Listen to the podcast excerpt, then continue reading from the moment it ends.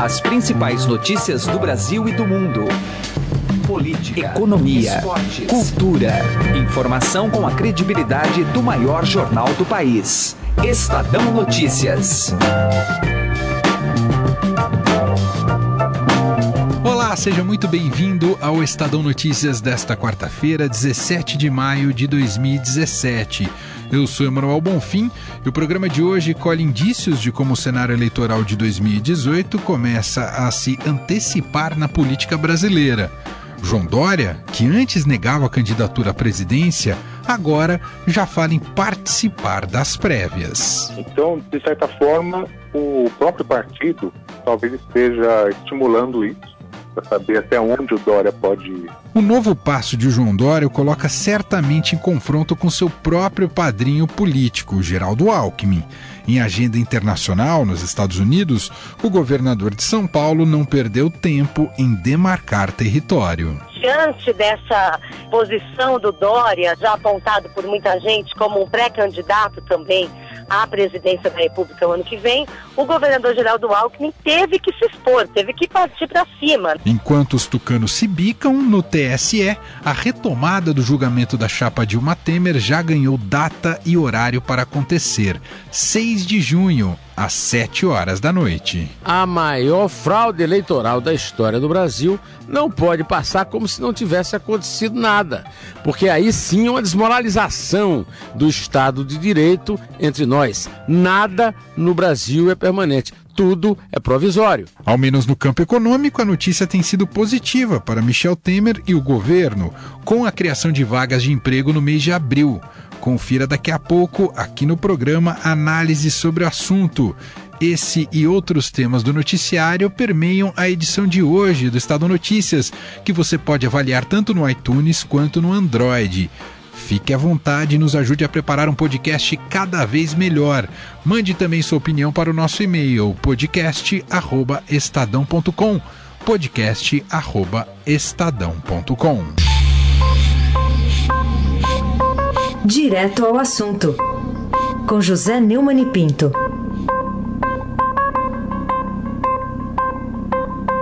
É, o ministro Gilmar Mendes, presidente do Tribunal Superior Eleitoral, marcou para 6 de junho o início do julgamento da chapa Dilma Temer, vencedora da reeleição em 2014. A chapa é acusada de crimes gravíssimos. É o caso de, de maior fraude eleitoral da história do Brasil. O despacho do procurador, do vice-procurador eleitoral, Nicolau Dino, irmão de Flávio Dino, do PCdoB, governador do Maranhão dos Sarnês, é um despacho que já mostra mais ou menos no caminho do acordão que se esperava. Ele pede a cassação da chapa e pede a cassação dos direitos políticos de Dilma, candidata a presidente, mas isso não atinge Temer, que era o vice dela. Então o Temer teria que sair da presidência porque ele não teria vencido oficialmente a eleição, mas poderia disputar no Congresso Nacional a eleição direta para ocupar é, o resto do mandato até ter de entregar uh, a presidência em 1 de janeiro de 2019 a quem ganhar a eleição em outubro, novembro de 2018 é, realmente o Brasil não tem jeito, porque a lei não é seguida, a Constituição não é obedecida e sempre se está fazendo algum acordo a partir dos interesses políticos que estejam no poder. Gilmar Mendes é o rei desse tipo de ação, mas ele não é o único. A verdade é que, a causa de transtorno ou não, a maior fraude eleitoral da história do Brasil não pode passar como se não tivesse acontecido nada, porque aí sim é uma desmoralização do Estado de Direito entre nós. Nada no Brasil é permanente, tudo é provisório. José Neumann e Pinto, direto ao assunto. Estadão Notícias. Política. O nosso bate-papo agora no Estadão Notícias é com a repórter Adriana Ferraz, que vai falar um pouco para a gente sobre a viagem internacional do governador de São Paulo, Geraldo Alckmin. Mas mais do que essa viagem, é aquilo que ele vem revelando, né, tentando implementar em uma agenda positiva, claro, de olho em 2018. Tudo bem com você, Adriana? Obrigado por nos atender mais uma vez. Tudo bem, Emanuel? Tudo bem com os ouvintes aí? Adriana, é isso mesmo? Alckmin está tentando aí se colocar como possível candidato cada vez mais em 2018, e isso coloca em confronto naturalmente com o superestimado Dória? Isso mesmo, superestimado, gostei. É isso aí, Emanuel. O governador Geraldo Alckmin está aos poucos colocando as maninhas de fora, vamos dizer assim. Está adotando uma agenda positiva. Ele é uma pessoa muito discreta, né? Tem fama de ser muito reservado e de não antecipar os assuntos. Mas diante dessa posição do Dória, né, já apontado por muita gente como um pré-candidato também à presidência da República o ano que vem, o governador Geraldo Alckmin teve que se expor, teve que partir para cima, né? Mostrar que ele não está morto, que ele ainda está na disputa e que ele quer ele ser o indicado do PSDB à disputa o ano que vem. Como é que está a relação dos dois, né? Visto que o Alckmin foi muito importante para bancar a candidatura do Dória aqui na Prefeitura de São Paulo, agora com essas especulações políticas, balançou a relação, Adriana? Olha, a gente percebe que um pouco sim, né? Oficialmente tudo anda uma maravilha, nada mudou, né? Os dois afirmam isso nos discursos que eles fazem, que a relação é ótima. O prefeito João Dória vive dizendo que é muito leal ao governador, diz que o governador é o candidato dele a presidente da República, mas aos poucos a gente percebe que tem acontecido um atrito aqui, outro acolá. É, a gente até publicou uma matéria recentemente falando do tal do fogo amigo, né? Que teria partido do governo do estado, não do governador diretamente, mas talvez de aliados próximos dele, que foi na questão das marginais. É, o governo do estado publicou dados da Polícia Militar sobre acidentes nas marginais, dados ruins para a prefeitura, porque mostram aumento no número de acidentes. Ao mesmo tempo, também o governador acabou antecipando uma possível estratégia de Dória de fazer a concessão das pistas das marginais. Essas duas medidas aí parece que foram bem vistas pelo Dória. Isso nos bastidores, né? Os dois estão lá em Nova York, numa agenda conjunta, para divulgar possíveis investimentos, é, tanto no Estado como na Prefeitura, e lá os dois aparecem muito amigos, né? Vamos ver até quando. É verdade. Bom, essa é a Adriana Ferraz, repórter aqui do Estadão, acompanhando essa agenda do Geraldo Alckmin. Tem, você tem mais detalhes no nosso portal estadão.com.br. Obrigado, viu, Adriana? Obrigada a você, um abraço. E agora no Estadão Notícias a gente conversa com o professor Hilton Fernandes, que é cientista político da Fundação Escola de Sociologia e Política de São Paulo. E para falar sobre esse cenário político um tanto indefinido que se desenha para o Brasil para o ano que vem, para 2018. Tudo bem, professor? Obrigado por atender o Estadão. Oh, prazer estar com vocês aqui. Nós tivemos uma novidade ontem, professor. A gente falou aqui um pouco dele, do prefeito de São Paulo, João Dória, que já vinha sendo cogitado. Disse à agência de notícias Bloomberg que concorreria à presidência da República se fosse escolhido pelas prévias do PSDB para disputar o cargo. Quer dizer, ele deu mais um passo, né? Via com o discurso de uh, não Alckmin ao candidato, né? Que foi quem o ajudou, inclusive, a se eleger aqui em São Paulo, mas agora Dória aparentemente já está admitindo aí que pode concorrer às eleições do ano que vem. Como é que o senhor avalia esse cenário para o Dória? É, esse é um processo bastante comum na política, dos nomes que podem surgir como candidatos serem testados com bastante antecedência. Então, de certa forma, o próprio partido talvez esteja estimulando isso, para saber até onde o Dória pode. É evidente que ele tem um, um problema que é a penetração no eleitorado no Nordeste. É, ele é muito conhecido, mas não, não é um, um, candidato fácil ser bem votado no Nordeste. Tem uma figura muito paulistana, né, uma questão que já foi até colocada com outros candidatos. É, mas ele pode ser, sim, um candidato à presidência pelo PSDB, justamente pelo desgaste das lideranças. Né? O Aécio envolvido com denúncias, o, o próprio governador Alckmin também é, pode sofrer algumas denúncias até o próximo ano, o que poderia ser candidato, né? José Serra, o senador, eu creio que ele não será candidato, ele tem aparecido pouco. Então, o Dória pode ser a solução. Só que é muito difícil para ele ser candidato indicado pelo partido sem passar por um por um processo que ele chamou de prévias, né, que justifique essa indicação. Professor, a gente pode ter no Brasil algo semelhante àquilo que, por exemplo, viveu a França recentemente, quando um candidato centrista acabou aglutinando essa dispersão do, do eleitorado, que já não quer mais é, dar seu voto para o político mais tradicional, a gente pode observar algo parecido aqui no Brasil ou ainda é muito cedo para avaliar nesse sentido? Não, já, já podemos até identificar é, uma pessoa, né, um político, que é o Jair Bolsonaro, que é uma característica da, desse momento de descrédito na política. Toda vez que o eleitor, o cidadão, passa a desacreditar na política, os discursos de tanto de direita quanto de esquerda, mas os discursos mais radicais, eles tendem a ganhar espaço. Justamente porque eles vão contra a, a estabilidade política, eles querem romper qualquer estabilidade. Então, seja um discurso radical de direita ou de esquerda, eles tendem a surgir nesses momentos de descrédito com a, com a política. Que foi o que aconteceu na França, foi o que aconteceu também em outros países. Né? O próprio Donald Trump, nos Estados Unidos, ele conseguiu ocupar mais espaço graças ao discurso radical dele. Ele consegue um, um espaço entre aqueles eleitores que estavam descontentes com a política. Então, ac acredito que sim, deve acontecer isso já no próximo ano. É, a gente tem aí um, alguns exemplos que já aconteceram no Brasil. Em 89, o Collor ganha muito com esse, com esse discurso de quebrar a lógica política da época. Né? Ele vinha com uma crítica muito forte ao, ao Sarney e aparecia como o novo que ia mudar a política, apesar dele ser um político tradicional.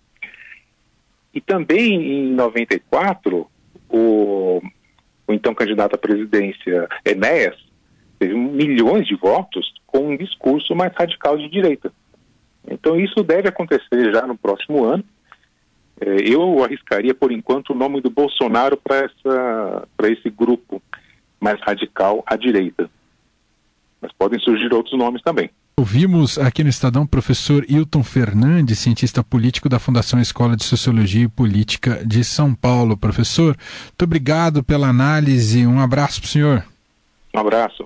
Estadão Notícias. Economia. Governo tem motivos para comemorar. Destaque que chega com Camila Tulinski. O Brasil voltou a gerar empregos com carteira assinada em abril deste ano, é o que apontam os dados do Cadastro Geral de Empregados e Desempregados, o CAGED, divulgados nesta terça-feira pelo Ministério do Trabalho. No mês passado, as contratações superaram as demissões, em 59.856 vagas. Foi o primeiro resultado positivo para abril desde 2014. Abril também foi o segundo mês de 2017 em que houve geração de empregos formais. Em fevereiro, as contratações também superaram as demissões. O ministro do Trabalho, Ronaldo Nogueira, comemorou o resultado. Em 2017, nós comemoramos ah, números positivos. No mês de fevereiro, foram números positivos de 35 mil postos de trabalho. E comemoramos números positivos agora do mês de abril, que foram números ah, positivos de 59 mil ah, postos de trabalho. Nós estamos acreditando nessa tendência, porque os resultados das políticas públicas de governo ah, começam a dar um ânimo melhor para o mercado e para a própria economia. Apesar do resultado positivo no mês passado, os dados do governo mostram que, no acumulado de janeiro a abril, houve o fechamento de 933 vagas com carteira assinada no Brasil. Mesmo negativo, esse foi o melhor resultado para o período desde 2014. E para analisar os dados do CAGED de abril, Raíssen Abac conversa agora com o professor da Faculdade de Economia da USP, Hélio Zilberstein. Professor, qual a sua avaliação para este que foi o primeiro resultado positivo para o mês de abril desde 2014, quando foram abertas 105 mil vagas? É uma notícia auspiciosa, né? Ela é tão auspiciosa que o governo decidiu antecipar. Quando a variação é negativa, normalmente o governo divulga no final de tarde de sexta-feira. No mês passado, quando nós tivemos menos 40 mil, foi no final da tarde da véspera do feriadão, para que repercuta menos. Não é para soltar rojão ainda, ela é muito mais um sinal de estabilidade do que propriamente uma reversão ainda. Mas mesmo sendo um sinal de estabilidade, ela deve ser muito bem recebida. Né? Eu lembro que esse ano nós tivemos uma variação negativa em janeiro de 41 mil, depois uma positiva em fevereiro de 36 mil, uma negativa no mês passado, março, quase 64 mil, e agora uma positiva de quase 60 mil. Mas eh, no total, esse ano nós perdemos só 900 vagas, quer dizer, nós estamos praticamente com o mesmo número de emprego desde o final do ano passado. Ou seja, estabilidade, que é uma ótima notícia. A gente percebe aqui pelos números, professor, setor de serviços, né, que puxou aí a, o maior número de abertura de postos de trabalho, aí depois a agropecuária, aí que vem a indústria e o comércio. Como é que o senhor avalia? Qual o setor que vai ser preponderante para a retomada? Esse resultado ainda é fruto da sazonalidade. Nós estamos em plena safra. O setor de serviços, que cresceu 25 mil, também tem um componente sazonal. Uma boa parte desse crescimento foi da área de ensino e ainda nós estamos no início do semestre muitas escolas ainda estão contratando. Agora, a boa notícia é a indústria, que voltou a crescer 14 mil vagas novas, e o comércio varejista, 5 mil vagas novas. O único setor que apresentou queda foi a construção civil. Quando é que vai se concretizar efetivamente a retomada? O que, que é necessário? É necessário que aconteça o que está acontecendo nesse momento. Nós tivemos em dois dias eh, notícias muito animadoras. O resultado da prévia do PIB, divulgado pelo Banco Central, também indica o fim da recessão. E agora esse resultado, que é o segundo mês positivo no emprego formal. E agora, por onde vai vir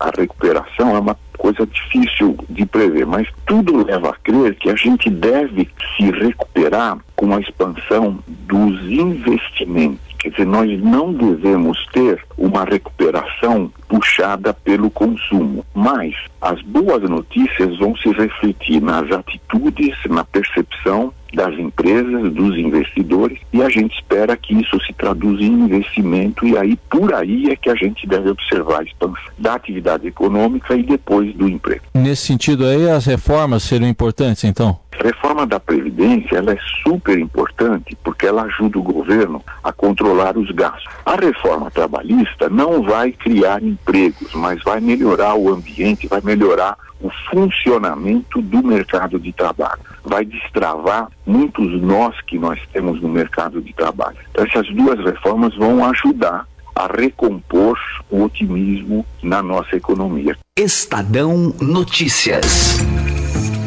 Coluna do Estadão, com Andresa Matais. Contato imediato com Andresa Matais, direto de Brasília. Olá, Andresa, tudo bem? Oi, Emanuel, tudo bem? Oi para todo mundo. Andresa, vamos falar hoje sobre uma apuração da coluna do Estadão sobre a possibilidade dos nobres políticos, membros do poder, andarem de classe executiva nos aviões. Isso vai para frente ou não vai para frente, Andresa? Olha, como tudo nesse governo, né, a, a, tentativa e erro, né? Então, assim, o governo mandou para o Congresso um projeto de lei, é, na verdade não é um projeto de lei, é a lei de diretrizes orçamentárias, que tem todos os gastos, né, que o governo está prevendo para o próximo ano, e aí ele incluiu, assim, essa pérola, dizendo o seguinte, autorizando várias pessoas, entre ministros, presidente da República, é, e várias autoridades, a lista é tão extensa que eu acho que a gente ficaria aqui até amanhã falando sobre quem está nela, para que eles pudessem viajar em classe executiva quando forem é, para viagens a trabalho para fora do país. A classe executiva é aquela que oferece muito mais conforto que a classe econômica, tem ali mais espaço para você esticar as pernas, tem um tratamento VIP, é, mas também é mais cara, né? Como tudo, todo, você quer mais conforto, você vai pagar mais por isso. No momento né, em que a gente está vivendo uma crise econômica, com desemprego altíssimo, é o governo cortando aí recursos dos ministérios, então não tinha nada a ver uma medida dessa ser incluída na lei de, diretrizes orçamentárias, sendo que esse privilégio não existe hoje, né? Desde o ano passado ele foi vetado pelos deputados, é, justamente com, com esse argumento de que isso causava muitas despesas para os cofres públicos, mas o governo quis colocar isso de novo na pauta, dizendo o seguinte, o, o argumento é até engraçado, que as pessoas vão viajar e chegam muito cansadas, elas viajam em classe é, econômica, então elas precisam viajar em classe executiva. Mas depois que a gente revelou o assunto aqui na coluna do Estadão, o governo recuou, porque a repercussão foi muito grande, é, então, ontem, o ministro, o presidente Michel Temer, ele mesmo ligou para o ministro do Planejamento e pediu para ele acabar com isso. Então, ele vai encaminhar para o Congresso uma mensagem retirando esse mimo aí da lei de diretrizes orçamentárias. Olha, chega a ser revoltante, viu, Andresa Matais, com tudo que o país está passando, com a crise econômica, com a crise política, com a força-tarefa da Operação Lava Jato, com os políticos em descrédito total com a população ainda tem essa cara de pau de colocar isso para votação. É, é, impressionante, Andresa. É muito, e o argumento, né, de que eles chegam cansados, quantas pessoas têm que viajar, né, de classe executiva e de classe econômica, né, que é aquela classe que você vai parecendo uma sardinha, né, nos aviões, em vez de fazer uma lei para obrigar que as aeronaves tenham aí mais conforto, né, como isso já foi pensado é, na época que o ministro Nelson Jobim era o ministro da Defesa, ele chegou a falar isso, ele é muito grande, né, ele é alto, então ele se incomodava muito com isso. É, bem na época da crise aérea que o país viveu, se falou que ia ter é, uma regra, né, para que uh, os aviões não, não fossem tão apertadinhos, mas isso não mudou em nada. E agora, né, se queria dar esse privilégio aí para esse bando de gente. Engraçado é que o governo, no recuo, disse o seguinte, que ele recuou porque é um grande esforço de contenção de despesas. Falei com o ministro Diogo Oliveira, que é o ministro do Planejamento, então diz que é importante que fique demonstrado esse esforço, inclusive com relação às viagens. Então, por que diabos eles enviaram isso para o Congresso? É o, é o se colar colou, né, Manuel? É, exato. Quero ver Mas os... ainda bem que a gente está de olho aqui na coluna. É, eu então, queria ver não colou coisa nenhuma. Eu queria ver o esforço deles, viu, Andresa, para pegar as estradas federais do Brasil, queria ver o esforço deles para andar no transporte público no Brasil de uma maneira geral. Né? Aí, aí a gente pode voltar a conversar em andar em classe executiva. Se melhorar tudo isso, a gente pode conversar, tá bom, Andresa? É verdade, vamos sim. Demais, a apuração. 2084 a gente volta a conversar, né, irmão? Muito bom, apuração da coluna do Estadão com a Andresa Martais, trazendo essa notícia aqui pra gente no Estadão Notícias. Andresa, mais uma vez, foi ótimo, muito obrigado, um abraço. Um abraço para todo mundo, tchau, tchau. O Estadão Notícias desta quarta-feira vai ficando por aqui. Contou com a apresentação minha, Manuel Bonfim, produção de Gustavo Lopes e Ana Paula Niederauer, reportagem de Camila Tulinski, entrevista de Raíssen Abac e montagem de Nelson Volter. O diretor de jornalismo do Grupo Estado é João Fábio Caminoto. De segunda a sexta-feira, uma nova edição deste podcast é publicada. Saiba mais no blog Estadão Podcasts. Convido você também a avaliar nosso podcast tanto no iTunes quanto no Android e mande seu comentário e sugestão para o e-mail podcast@estadão.com. Um abraço, boa quarta-feira para você e até mais. Estadão Notícias.